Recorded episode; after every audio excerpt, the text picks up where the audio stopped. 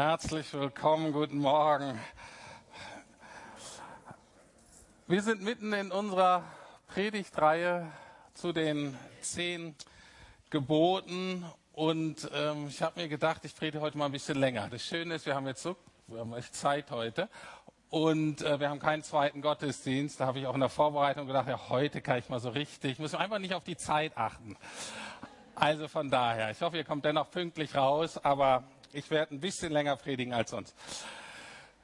Also, wir sind mitten in den zehn Geboten. Wir haben uns bewusst gemacht, dass das keine Gesetze im engeren Sinne sind, sondern dass, das, dass diese zehn Worte, die Gott vor langer Zeit durch Mose dem Volk Israel gegeben hat, dass das ähm, Worte sind, dass die eigentlich ethische Grundsätze sind, die eigentlich immer gelten und dass alle Völker dieser Welt, sowohl in Gemeinschaft als auch einzeln, gut daran tun, auf diese Worte zu hören.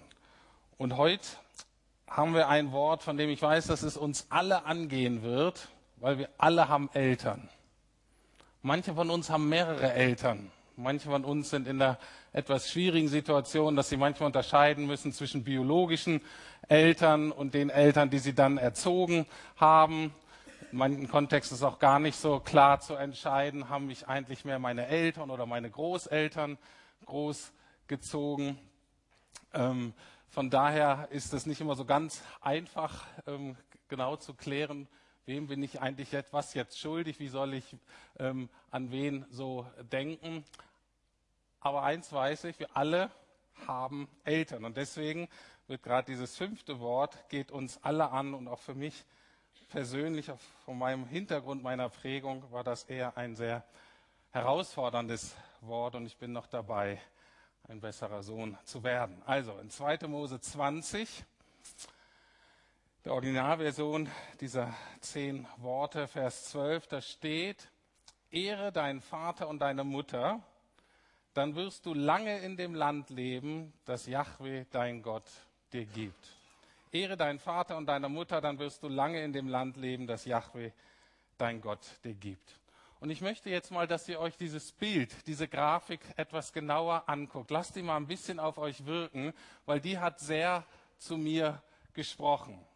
Alle die, die die Predigt nachhören jetzt im Internet und kein Bild habt, ihr könnt es ähm, suchen im Internet und zwar sind das die Grafiken von Sascha Dörger. Also wenn ihr eingebt zehn Gebote Sascha Dörger, dann findet ihr eben zehn Bilder und das ist von diesem fünften. Diese Mischung aus Kinderwagen und Rollstuhl. Wie wirkt das auf euch? Ich will gleich sagen, was mir das irgendwie aufgezeigt hat, dieses Bild. Und manchmal sagen Bilder ja wirklich mehr als tausend Worte. Also, ihr habt jetzt keine Gelegenheit zu sagen, was ihr denkt. Das Vorrecht habt nur ich. Aber was mir dabei aufgefallen ist, was mich angesprungen hat, ist erstens, wir erkennen sofort die gegenseitigen Abhängigkeiten und das ineinander verwoben sein bei dem Thema Familie und bei dem Thema, wie die Generationen sich zueinander verhalten sollen. Dieses Bild drückt aus, dass diejenigen, die mich im Kinderwagen geschoben haben, das werden diejenigen sein, die ich später vielleicht im Rollstuhl schieben werde. Und wir haben uns bewusst gemacht, dass diese, ich habe sie zehn Worte des Lebens genannt, man kann sie aber auch die zehn Worte der Freiheit ähm, nennen. Und ich glaube, für manche von euch drückt dieses Bild überhaupt gar keine Freiheit aus eher das Gegenteil von Freiheit. Dieses Bild konfrontiert uns mit grundsätzlichen Fragen des Lebens, nämlich Frage nach der Geburt, wo komme ich eigentlich her, und nach der Frage Alter und Tod, wo gehe ich eigentlich hin. Und auch da herrscht eigentlich Unfreiheit, weil über beides kann ich eigentlich nicht bestimmen.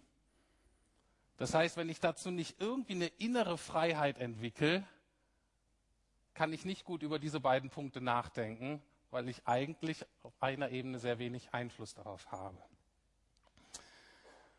Und weshalb ich dieses Bild noch so schön finde, ist ein Punkt, dass wenn wir über die Elternehren reden, werden wir immer auch das Thema Familie mitdenken müssen. Und dieses Thema Familie ist in unserer Gesellschaft, aber auch in unserer Lukasgemeinde hier sehr spannungsgeladen, weil bei diesem Thema einfach grundsätzliche, also Werte aus grundsätzlich verschiedenen Kulturen aufeinander prasseln. Und zwar Werte traditioneller Kultur und Werte unserer zeitgenössischen Kultur. Und das möchte ich heute auch beleuchten. Also, ich möchte mit euch heute erstmal eine Auslegung geben ähm, dieses Gebotes, ähm, was ich denke, was das bedeutet. Dann zweitens möchte ich euch eben so ein Gefühl dafür geben, was sind eigentlich Merkmale von einer traditionellen Kultur und was sind die zentralen Merkmale der Kultur, in der wir heute 2019 in Berlin leben. Und dann möchte ich ein bisschen wenigstens auf die Frage eingehen, wie ehrt man eigentlich schlechte Eltern? Weil ich glaube, dass das letztlich das Thema ist, womit wir wirklich ringen, ist, wenn alles gut läuft, ist das alles relativ einfach. Das Schwierige ist, wie ehre ich denn Eltern, von denen ich denke, die haben mich eigentlich nicht so behandelt, nicht so ins Leben geführt, wie sie eigentlich hätten tun sollen. Weil das das Herausfordernde an dem Gebot, ist, steht nicht, ehre nur einen guten Vater und eine gute Mutter. Oder ehre nur die Mutter, weil die toll war und nicht den Vater, weil der ein Depp war. Sondern Ehre Vater und Mutter. Kurze Vorbemerkung, dieses Gebot richtet sich übrigens an Erwachsene und nicht an Kinder. Die Frage ist, ab wann gilt das? In Deutschland ist ja Religionsmündigkeit ab 14.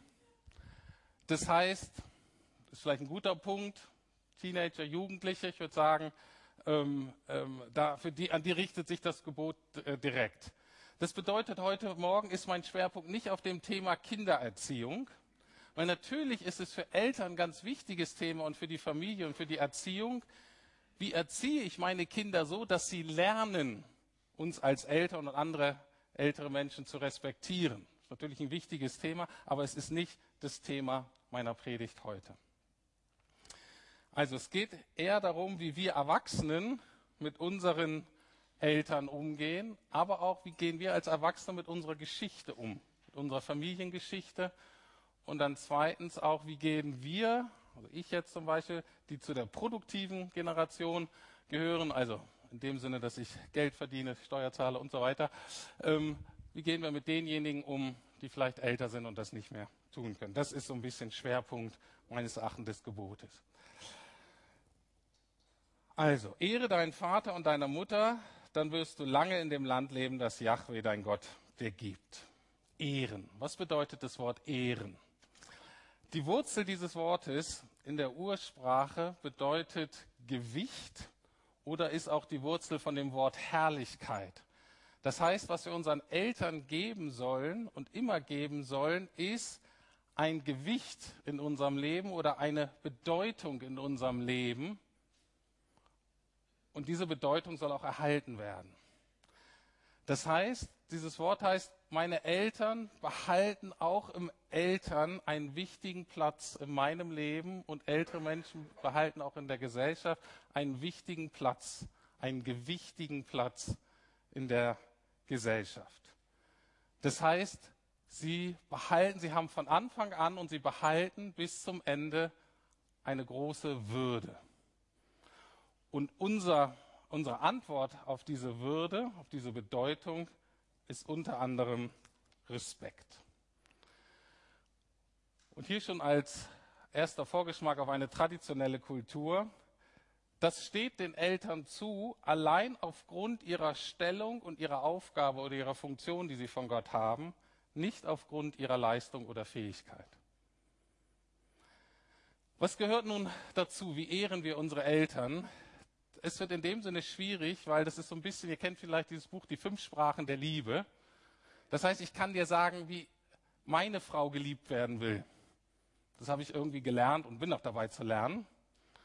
Aber das sieht ganz anders aus wie vielleicht eine andere Frau. Und so ist es auch mit den Elternehren. Das ist sehr individuell unterschiedlich. Was aber auf alle Fälle wohl dazugehört, ist Freundlichkeit und eine gewisse Wertschätzung oder eine große Wertschätzung. Ich denke, wir ehren unsere Eltern auch, wenn wir sie um Rat fragen. Wenn wir sagen, deine Meinung ist mir wirklich wichtig. Wir ehren Eltern auch, indem wir sie fragen zu unserer Geschichte. Wie war das eigentlich? Erzähl doch mal. Du bist der oder diejenige, die mir Aufschluss geben kann über meine Geschichte.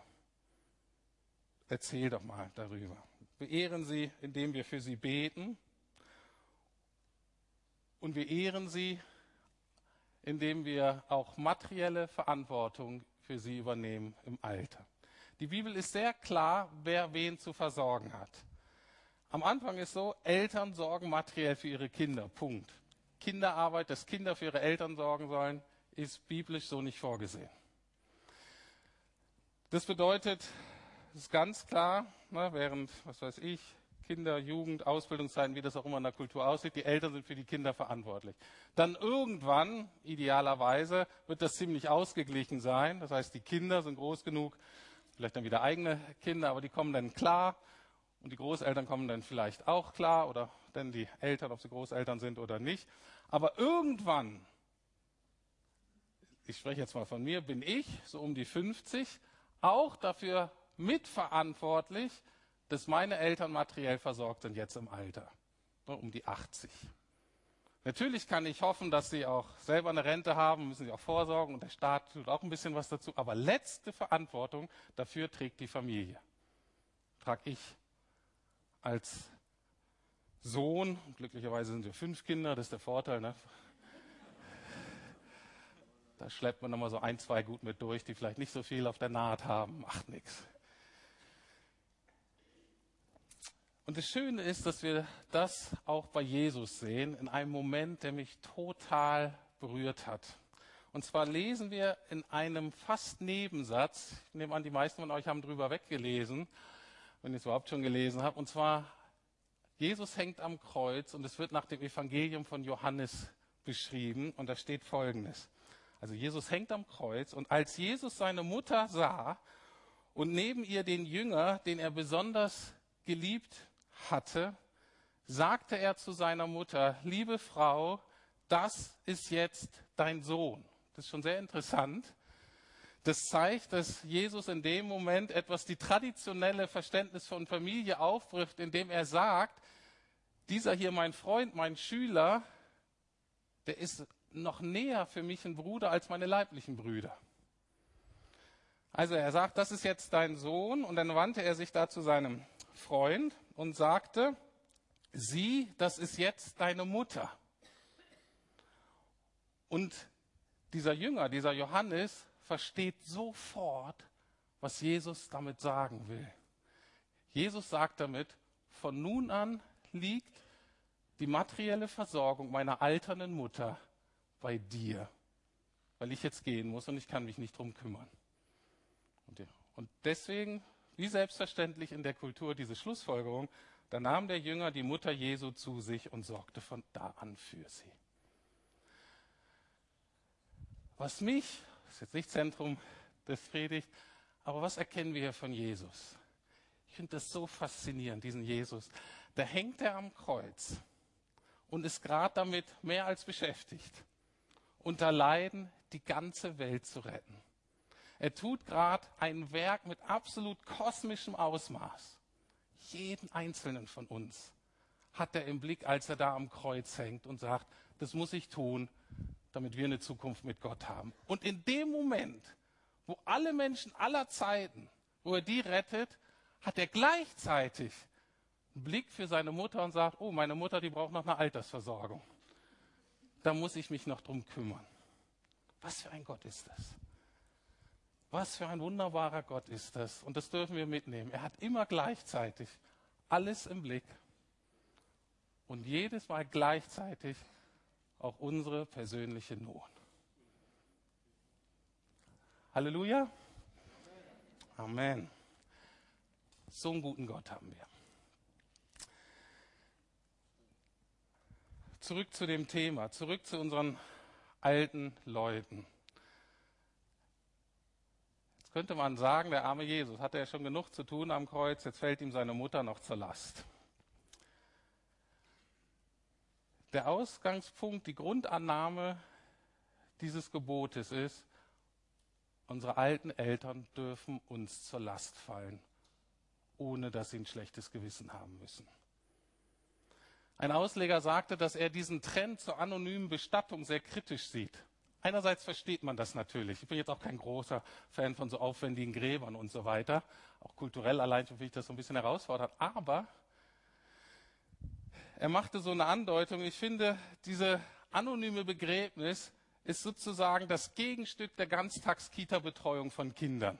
Am Anfang und am Ende unseres Lebens, wir kümmern uns nicht. Wir versuchen, dass auch unsere Familien, wir versuchen so wenig wie möglich uns in unserem Lebenskonzept stören zu lassen.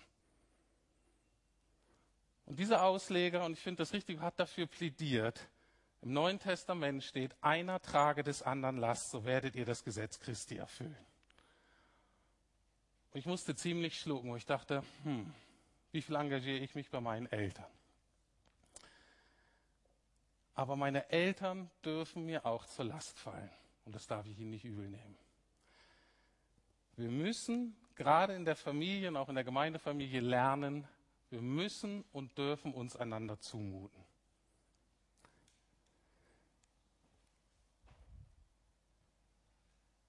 Positiv, das bedeutet meines Erachtens, sie zu ehren. Was sollen wir nicht tun? Die Bibel ist voll davon, was wir den Eltern eben nicht tun dürfen. Das ist eben das Gegenteil von Ehren, nämlich verachten, verspotten, verfluchen, vertreiben. Die ganz schwierige Frage, ist der Heimplatz für meine Eltern wirklich der beste Platz für sie oder nur für mich? Und ist gar nicht einfach zu beantworten. Von beiden Seiten ist das eine ganz schwierige Diskussion. Noch ein interessanter Punkt. Ähm, das kippt vielleicht gerade, aber sonst war es ja bei der Nachkriegsgeneration jetzt immer so, dass die nachfolgende Generation erfolgreicher und wohlhabender war als die vorherige Generation. Das mag kippen.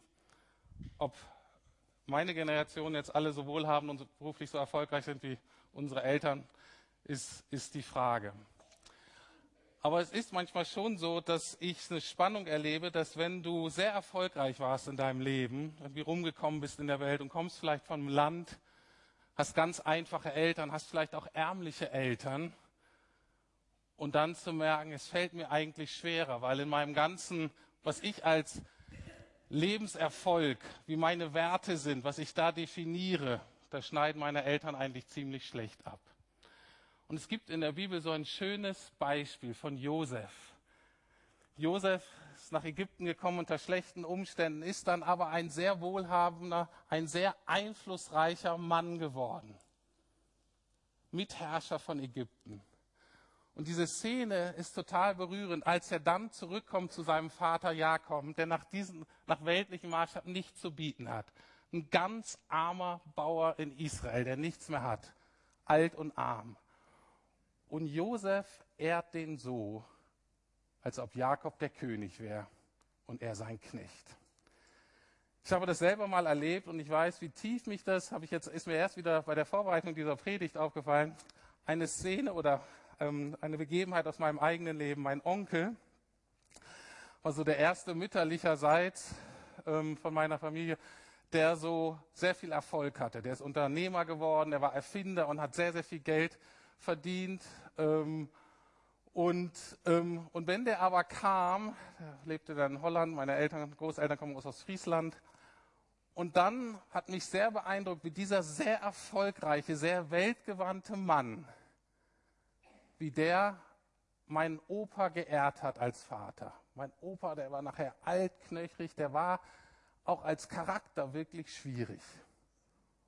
Und mein Onkel hat seinen Vater geehrt wie einen König hat ihm ganze Liebe, ganze Respekt ausgedrückt, nur weil er sein Vater war. Und ich habe gemerkt, es hat mich so beeindruckt. Gerade als ich junger Erwachsener war und dachte, Mensch, was kann ich im Leben erreichen? Und dann diesen Onkel als Vorbild zu haben, der seinen Vater geehrt hat, obwohl der nach weltlichen Maßstäben eigentlich nichts zu bieten hatte. Ehre Vater und Mutter. Es gibt einige ziemlich krasse Bibelstellen, die beschreiben,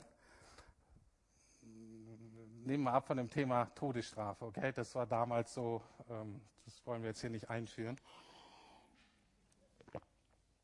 aber zeigt einfach, wie wichtig der Bibel das Gewicht dieses Gebot hat. Ich lese einfach mal ein paar Bibelstellen vor, die sind krass.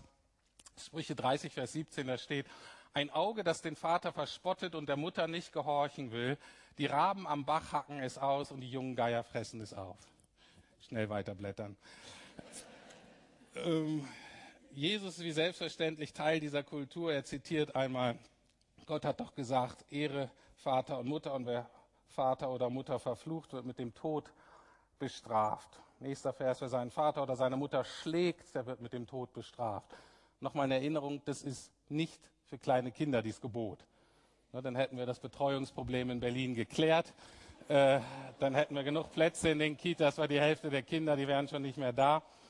Ähm, das richtet sich an Erwachsene, die irgendwie ihre Eltern schlagen. Warum ist das so wichtig? Martin Luther gibt eine Begründung dafür in seinem kleinen Katechismus, die ich sehr interessant fand und auch sehr überzeugend. Und zwar zitiert er in diesem Zusammenhang einen Vers aus dem Neuen Testament, den einer so der Mitbegründer des Christentums, einer der ersten prägenden Kräfte, dieser Paulus, und er schreibt in einem Brief, deshalb knie ich mich hin vor dem Vater, dem jede Familie im Himmel und auf der Erde ihr Dasein verdankt. Deshalb kniee ich mich, ich, Paulus, mich hin vor Gott, dem Vater, dem jede Familie im Himmel und auf der Erde ihr Dasein verdankt. Und Luther sagt es folgendermaßen, es ist so, dass eigentlich alles, was sich irgendwie als Familie nennt, irgendwelche Familienkonstellationen, die verdanken ihr Leben letztlich Gott und ihre Existenz. Und damit leitet er ab, dass letztlich die Eltern, ähm, Vater und Mutter nicht in gleicher Weise, aber dass die Eltern letztlich Repräsentanten Gottes sind hier auf der Erde. Und deswegen sagt er, wir ehren Gott quasi dadurch, indem wir seine Repräsentanten, egal was für einen Job sie machen, ehren. Und deswegen ist dieses Gebot so gewichtig weil es letztlich darum geht, Gott dadurch zu ehren. Und mein Schlüsselerlebnis war, als ich dann Christ wurde und gemerkt habe, dass ich ja einen perfekten Vater im Himmel habe. Fiel es mir leichter, meinen Vater mit all seinen Macken und Schwierigkeiten und das, was er eben nicht als Repräsentant Gottes getan hat, was er eigentlich hätte tun sollen, aber nicht getan und was ich jahrelang übel genommen habe, habe ich gemerkt, dadurch, dass ich jetzt den perfekten Vater habe, fällt es mir leichter, meinen leiblichen Vater auch in all seinen Begrenzungen und Schwierigkeiten erstmal anzunehmen. Und dann fiel es mir leichter, ihn zu ehren. Und was da noch hintersteckt ist, da die Eltern so einen verantwortungsvollen Job haben, nämlich Gott zu repräsentieren, sind die Kinder aufgerufen, den Eltern diesen Job so leicht wie möglich zu machen. Und diese Ehre vor den Eltern setzt sich wie selbstverständlich fort mit der Ehre vor dem Alter. In 3. Mose 19, Vers 32 steht, vor grauem Haar stehe auf und begegne alten Menschen mit Respekt. Fürchte dich vor deinem Gott, ich bin Yahweh. Und merkt ihr das, dass auch hier wieder die Verbindung zwischen Alter und Gott total schnell ist? Und es ist gut, wenn wir dran denken. Ich wollte auf eine U-Bahn hin schnell und da war vor mir so eine Schnarchnase. Und dann habe ich gesagt, Herr, beam die doch irgendwie weg, ich muss da durch. Und dann war das ein älterer Herr und ich habe mich dran gedacht, okay Herr, ich mache langsam. Ich gebe diesem alten Herrn die Zeit, die er braucht und verpasse meinetwegen auch die U-Bahn, weil ich will dich dadurch ehren. Ich glaube, die meisten von uns ist diese Verbindung nicht so klar dass das direkt auch mit Gott zu tun hat. Wir gucken uns jetzt den zweiten Teil dieses Gebotes an, weil es das einzige Gebot mit einer ganz konkreten persönlichen Verheißung. Wenn du das tust, kannst du mal zurückspringen mit ähm, zu 2. Mose 20, Vers 12. Wenn, es dir, wenn du das tust, dann wird es dir gut gehen. Okay? dann wirst du lange in dem Land leben, das Yahweh dein Gott dir gibt. Weil im heutigen Deutsch ausgedrückt, Wenn du das tust, dann geht es dir gut, dann hast du ein langes, gutes Leben. In dem Sinne, du hast ein bisschen dein Schicksal selbst in der Hand. Du hast unmittelbar Einfluss auf, deine, auf die Lebensqualität deiner Zukunft.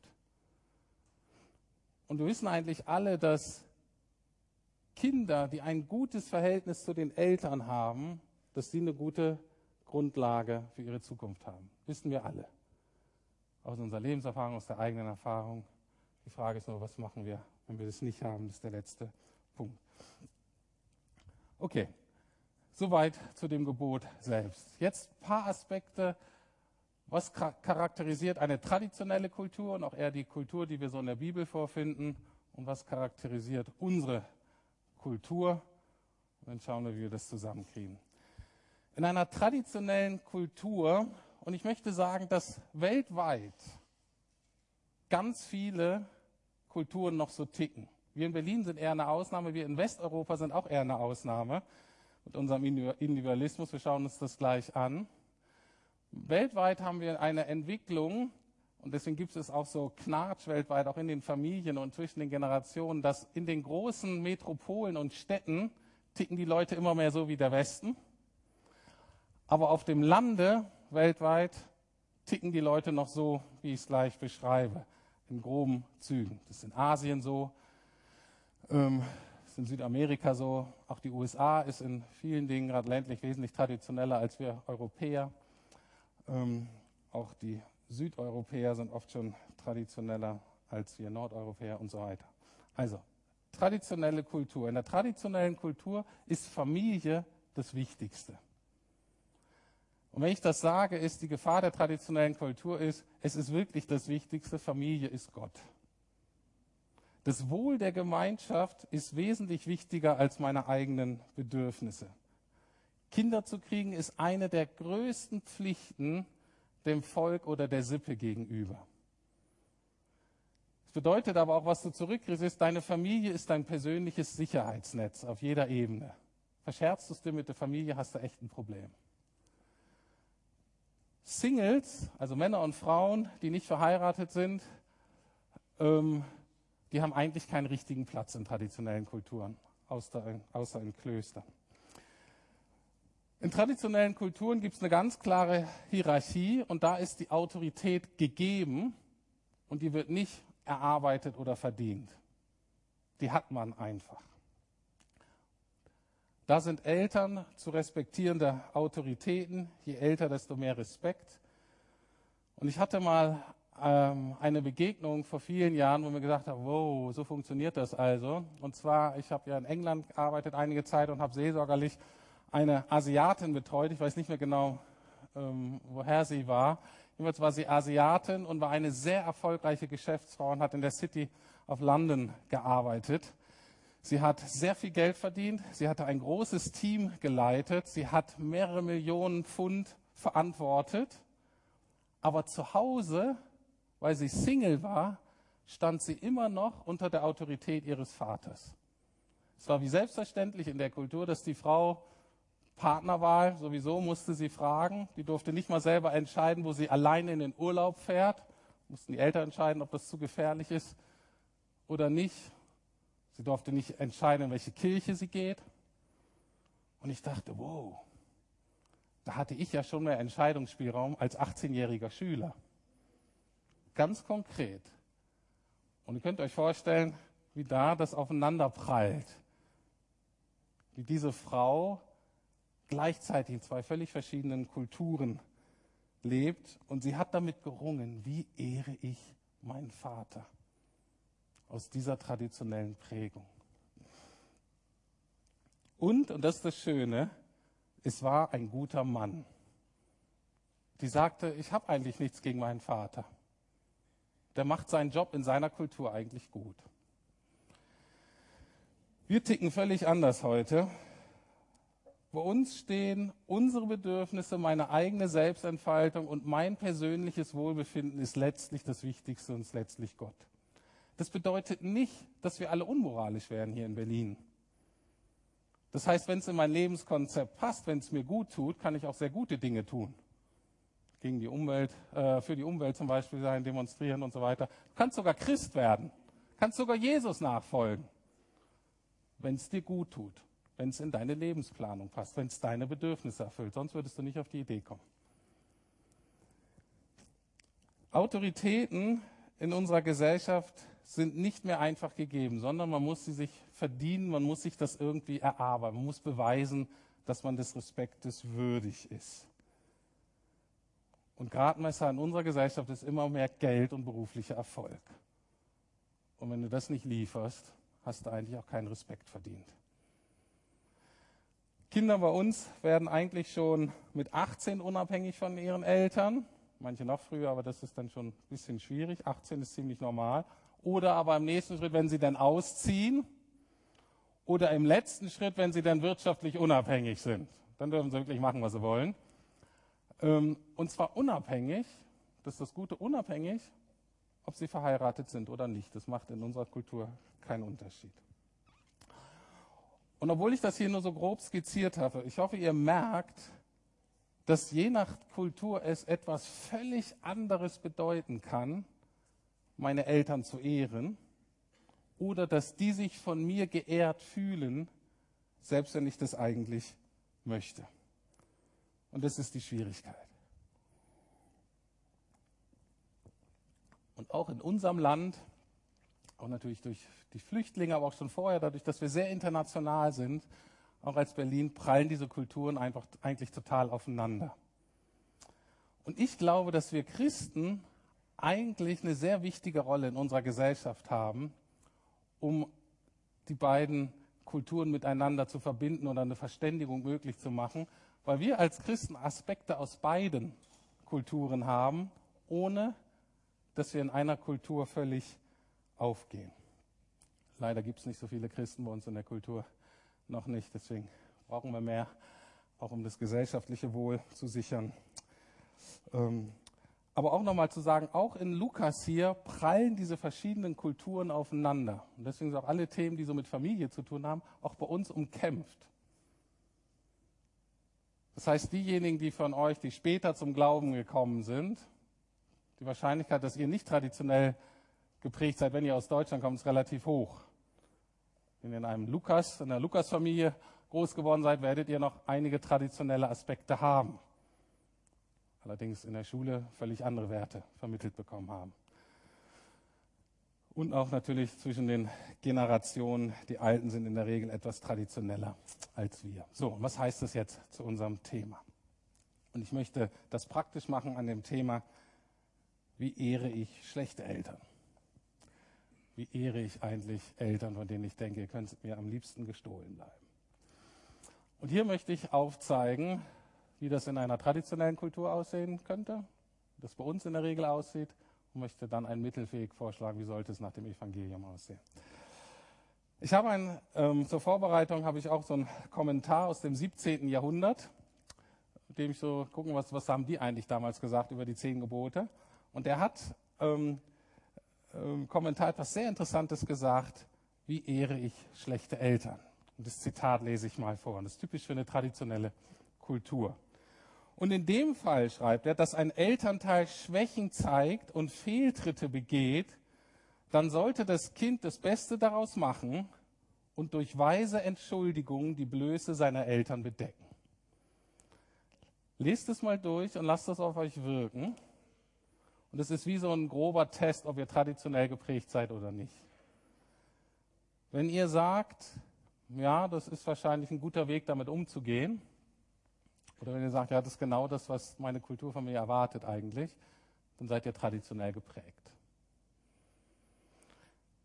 Wenn ihr aber innerlich aufsteht und sagt, das geht ja gar nicht, dann seid ihr Berlin 2019 und Westeuropa 21. Jahrhunderts. Na, vielen von uns wird das so gehen, das geht ja gar nicht, weil das geht gegen alles, was uns heute wichtig ist. Das ist gegen Transparenz, wir befürchten, dass so ein Ratschlag von diesem Prediger damals, dass das Strukturen und Haltungen fördert, die Missbrauch fördern.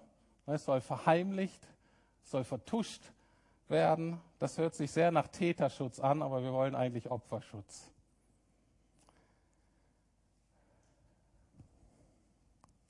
Wie gehen wir damit um? Mit unseren Eltern, die irgendwas nicht so gut machen. Viele von uns haben überhaupt keine Schwierigkeit, uns über unsere Eltern zu beklagen. Viele, auch Berliner, versuchen so schnell wie möglich unabhängig zu werden von unseren Eltern und ich reduziere den Kontakt zu meinen Eltern eben auf das Maß, was mir selber gut tut. Wenn ich sie brauche, dann kontaktiere ich sie. Wenn ich sie nicht brauche, kontaktiere ich sie halt nicht. Ich mache das nur, wenn es in meine persönliche Lebensplanung passt. Und wenn meine Eltern mir nichts zu geben haben, auf welchen Ebene auch immer, materiell, emotional, vom Verständnis her und so weiter, dann habe ich eben sehr wenig Kontakt oder gar keinen. Und heute in Berlin ist es nicht die Ausnahme, sondern eher die Regel. Welchen Weg schlagen wir nun ein?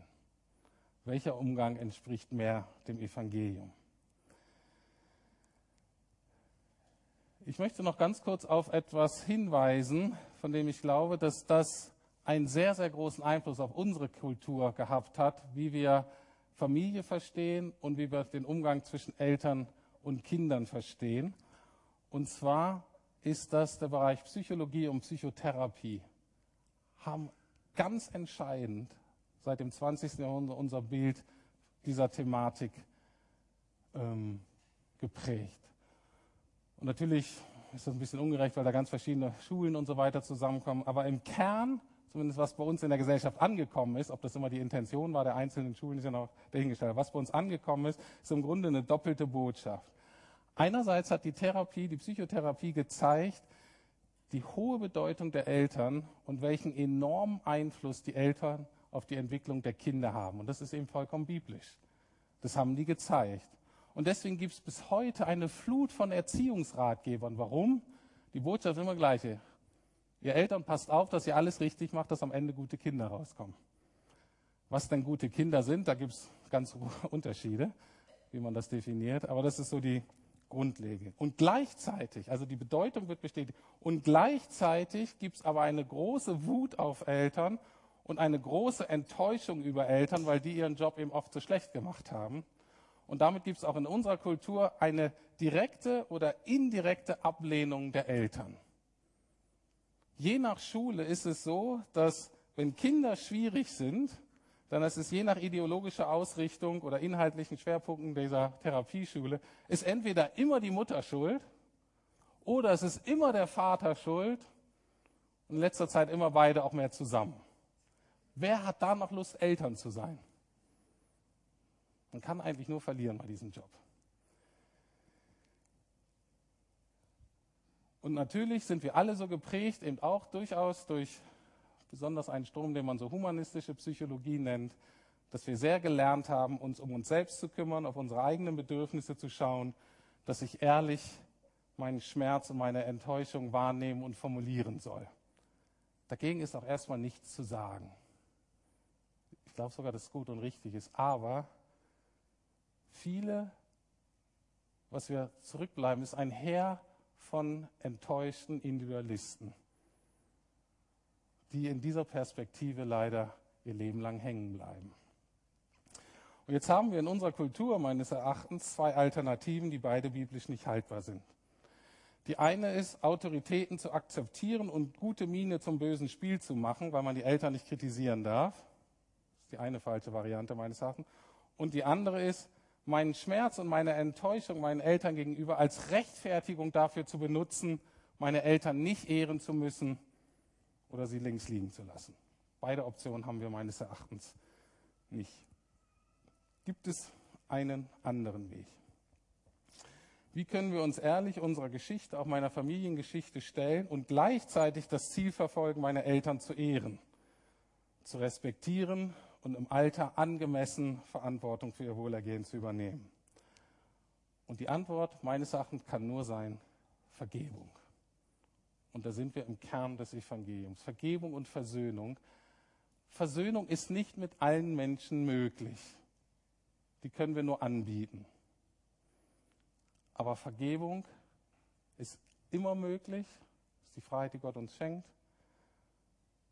Und die Vergebung hilft mir dann zu erkennen, was ist in meinem jeweiligen Kontext angemessen Weise möglich, meine Eltern zu ehren. Ich möchte das nochmal zusammenfassen äh, in einem Satz, was Vergebung, wozu Vergebung uns von Gott befähigen kann. Vergebung ist der Weg der Freiheit, unseren Eltern freiwillig das zu geben, was ihnen von ihrer Position her zusteht, was sie aber von ihrem Verhalten her eigentlich nicht verdient haben. Okay? Das ist ein guter Satz, das ist ein wichtiger Satz. Könnt ihr euch aufschreiben, wenn ihr wollt. Ich sage ihn nochmal. Vergebung ist der Weg der Freiheit, Eltern freiwillig das zu geben, was ihnen von ihrer Position her zusteht, was ihnen aber in der Regel von ihrem, was sie aber in der Regel von ihrem Verhalten her nicht verdient haben. Ich schließe mit zwei Bibelversen, vielleicht als Hilfe für diesen Weg. Für die einen von euch, die eher traditionell geprägt sind, für die anderen von uns, die eher individualistisch geprägt sind. Mit diesen beiden Versen schließe ich ab.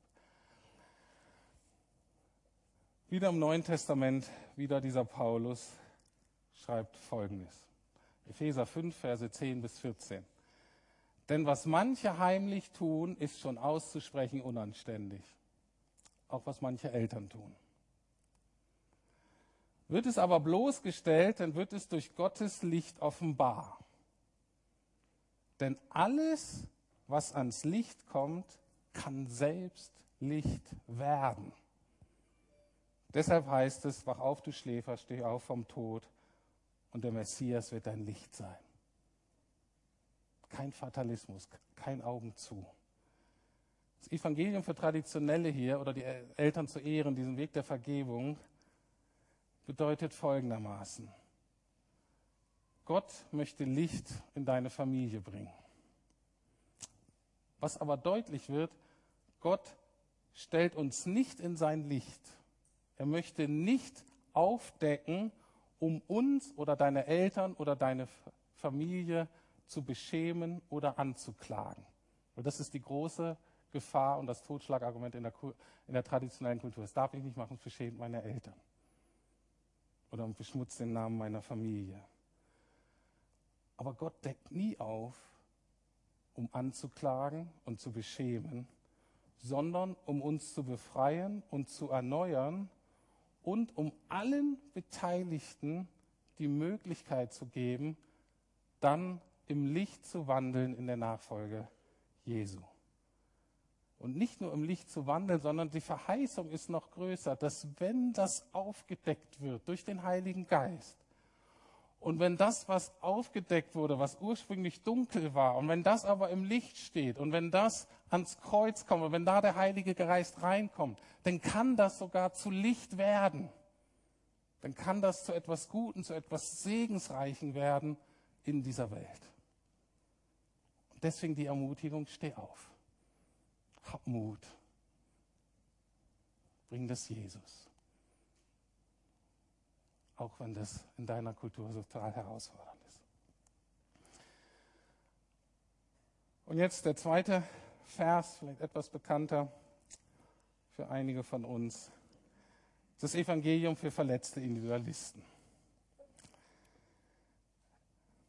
Gleicher Brief, ihr seht, Thematik ist schon alt, sind grundmenschliche Themen, treffen Menschen zu allen Zeiten, in allen Kulturen.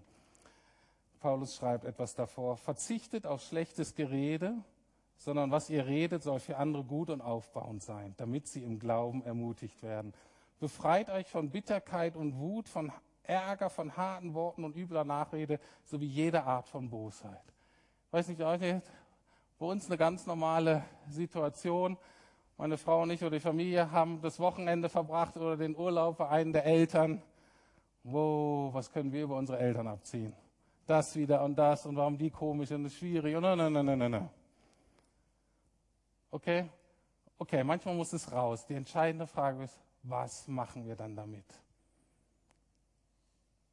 Das soll kein Raum gewinnen. Das darf nicht rauskommen und einfach so im Raum stehen bleiben oder sich vielleicht sogar festsetzen in unserer Seele oder in unserer Gedanken.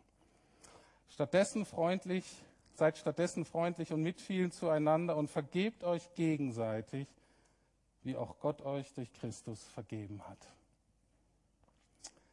Nicht nur deine Eltern sind an dir schuldig geworden. Das sind sie und das darf und das muss man auch benennen und durcharbeiten. Aber auch du, ich und du, auch wir sind schuldig geworden an anderen Menschen und wahrscheinlich auch irgendwann irgendwie an unseren Eltern. Auch wir leben alle letztlich nur von der Vergebung Jesu. Und deswegen die sehr deutliche Aufforderung in der Bibel, das, was wir von Jesus empfangen haben als Vergebung, das dürfen wir unseren Mitmenschen nicht vorenthalten. Das sollen wir weitergeben. Ganz besonders auch unseren Eltern. Und es mag ein sehr schmerzhafter Prozess sein und manchmal, je nachdem, was vorgefallen ist, kann das auch Jahre dauern, bis das ein guter Weg wird, irgendwie ein Miteinander.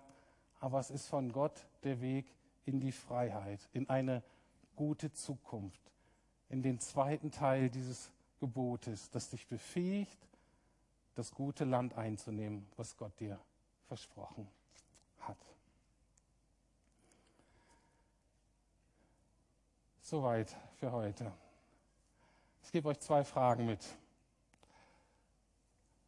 zum Abschluss.